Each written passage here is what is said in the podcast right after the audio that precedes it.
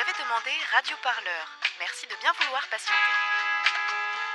Tous nos reporters sont actuellement sur le terrain. Votre temps d'attente est estimé à moins d'une minute avant le prochain reportage. Radio Parleur, bonjour. Nous nous efforçons d'écourter agréablement votre attente.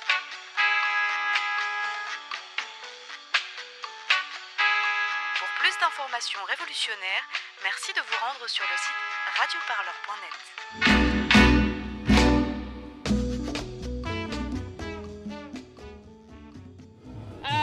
nom du collectif qui a organisé cette manifestation, merci tous d'être venus. Voilà, donc vous savez tous pourquoi on est ici. Vous avez vu le ballon. Euh, on est ici parce que Trump, c'est la guerre. Voilà, on lutte tous ensemble. On est plus de 60 collectifs et associations qui se sont réunis avec des opinions différentes, avec des façons de voir les choses différentes. Mais on s'est tous unis autour de l'anti-impérialisme, l'antiracisme. On se bat tous contre la xénophobie, le sexisme. Et aujourd'hui, voilà, on voulait réunir un maximum de personnes pour ces valeurs communes.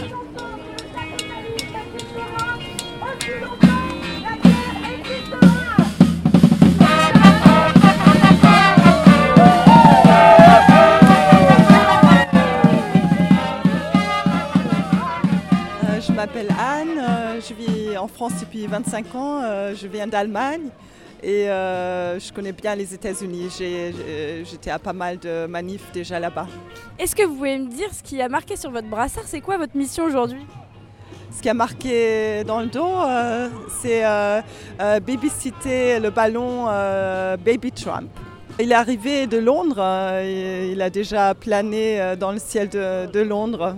Donc on a monté là tout à l'heure. Comme le signe euh, humoristique, euh, c'est un peu la seule façon dont on peut attaquer Trump euh, quand il se sent ridiculisé. Là c'est une façon euh, un peu drôle euh, de le ridiculiser en le représentant euh, comme un bébé. Est-ce que vous, à titre personnel, c'est la première fois que vous manifestez, euh, que vous faites une manifestation anti-Trump?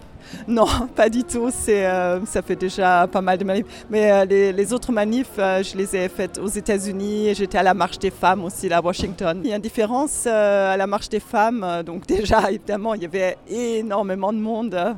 C'était incroyable et enfin, c'est indescriptible. C'est même parmi toutes les manifs que j'ai faites en France, c'est celle qui m'a le plus marqué et qui m'a donné le plus d'espoir aussi.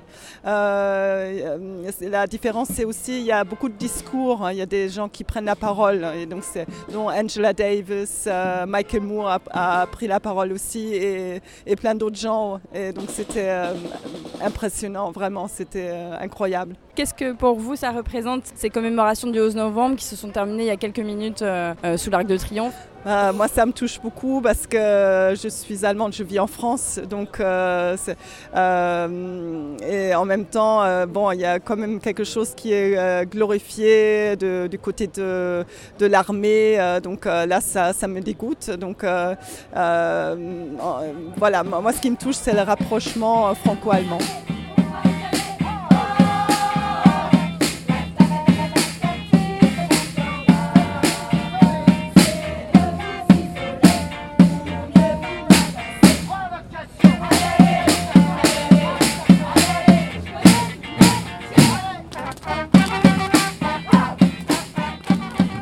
Bonjour à toutes et à tous.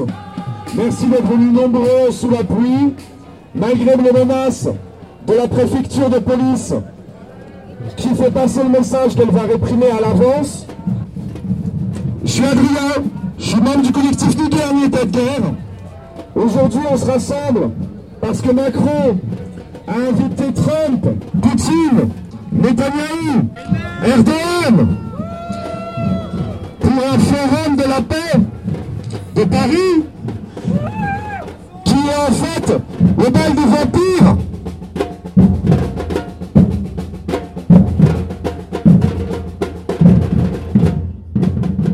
Uh, my name is Kim. I'm originally from New York and I've been living in France for 27 years.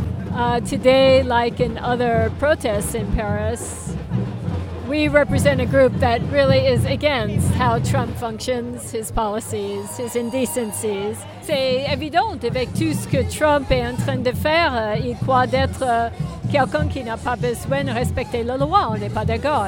On n'est pas d'accord du tout. Je pose la question pourquoi euh, Macron voudrait être si proche. Qu'est-ce que ça représente pour vous, les commémorations de la Grande Guerre euh, du 11 novembre Ça représente beaucoup de choses et je crois qu'il faut qu'on apprenne de toute cette partie de l'histoire et tout ce que ça nous a, a donné pour vivre comme on vit. Je trouve qu'on n'est pas en train de respecter ça. C'est bien dommage. Il faut vraiment rappeler l'histoire. C'est un massacre de gens qui ne se connaissent pas. Au profit de gens qui toujours se connaissent, mais qui ne se massacrent pas. La c'est un massacre, c'est un massacre qui ne se connaissent pas. Euh, bonjour, je m'appelle Emma et je fais des BD féministes et révolutionnaires sur Internet. Et je sais pas du tout crier, mais je vais faire un effort. Voilà, je sais pas si vous êtes au courant, mais en France, on a un petit problème de patriarcat. En France, on a déjà assez à faire avec nos propres sexistes, nos propres machos. Et qu'est-ce qui nous arrive là? Un mec qui se vante. Vous m'entendez quand même Ouais. Un mec qui se vante d'attraper les femmes par la chatte. Un mec qui demande à ses collaboratrices de s'habiller, de se comporter en femme parce qu'il aime ça. Un mec qui coupe les subventions aux organismes qui pratiquent des avortements. C'est la guerre contre les humains, mais c'est euh, en particulier la guerre contre les minorités politiques, les femmes, les personnes racisées, LGBT.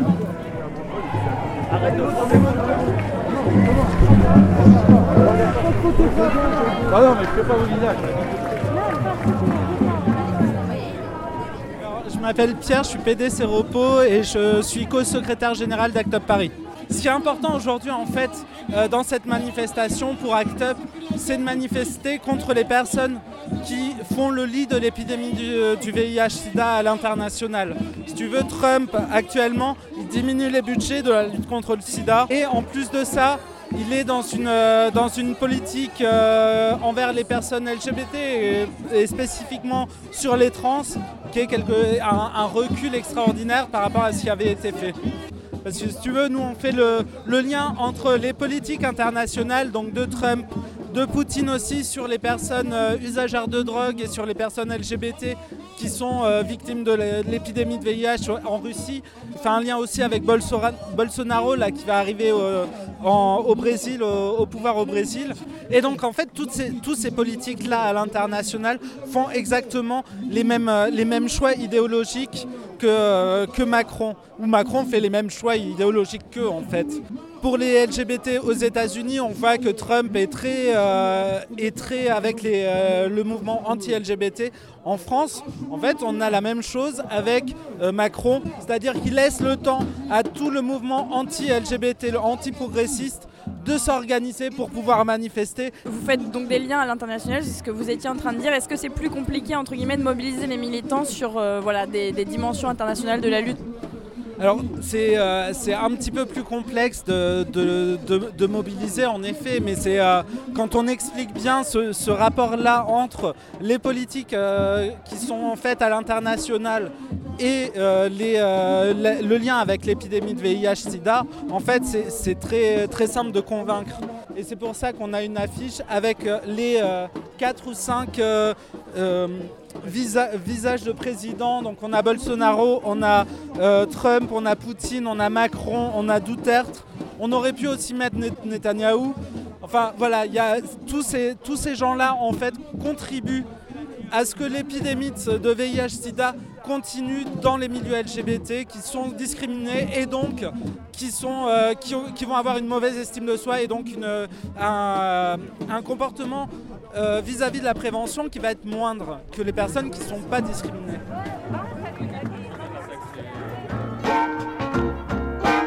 Et comment vous appelez un pays qui a comme président un militaire avec les pleins pouvoirs, une police secrète, une seule chaîne de télévision et dont toute l'information est contrôlée par l'État? J'appelle ça la France, mademoiselle.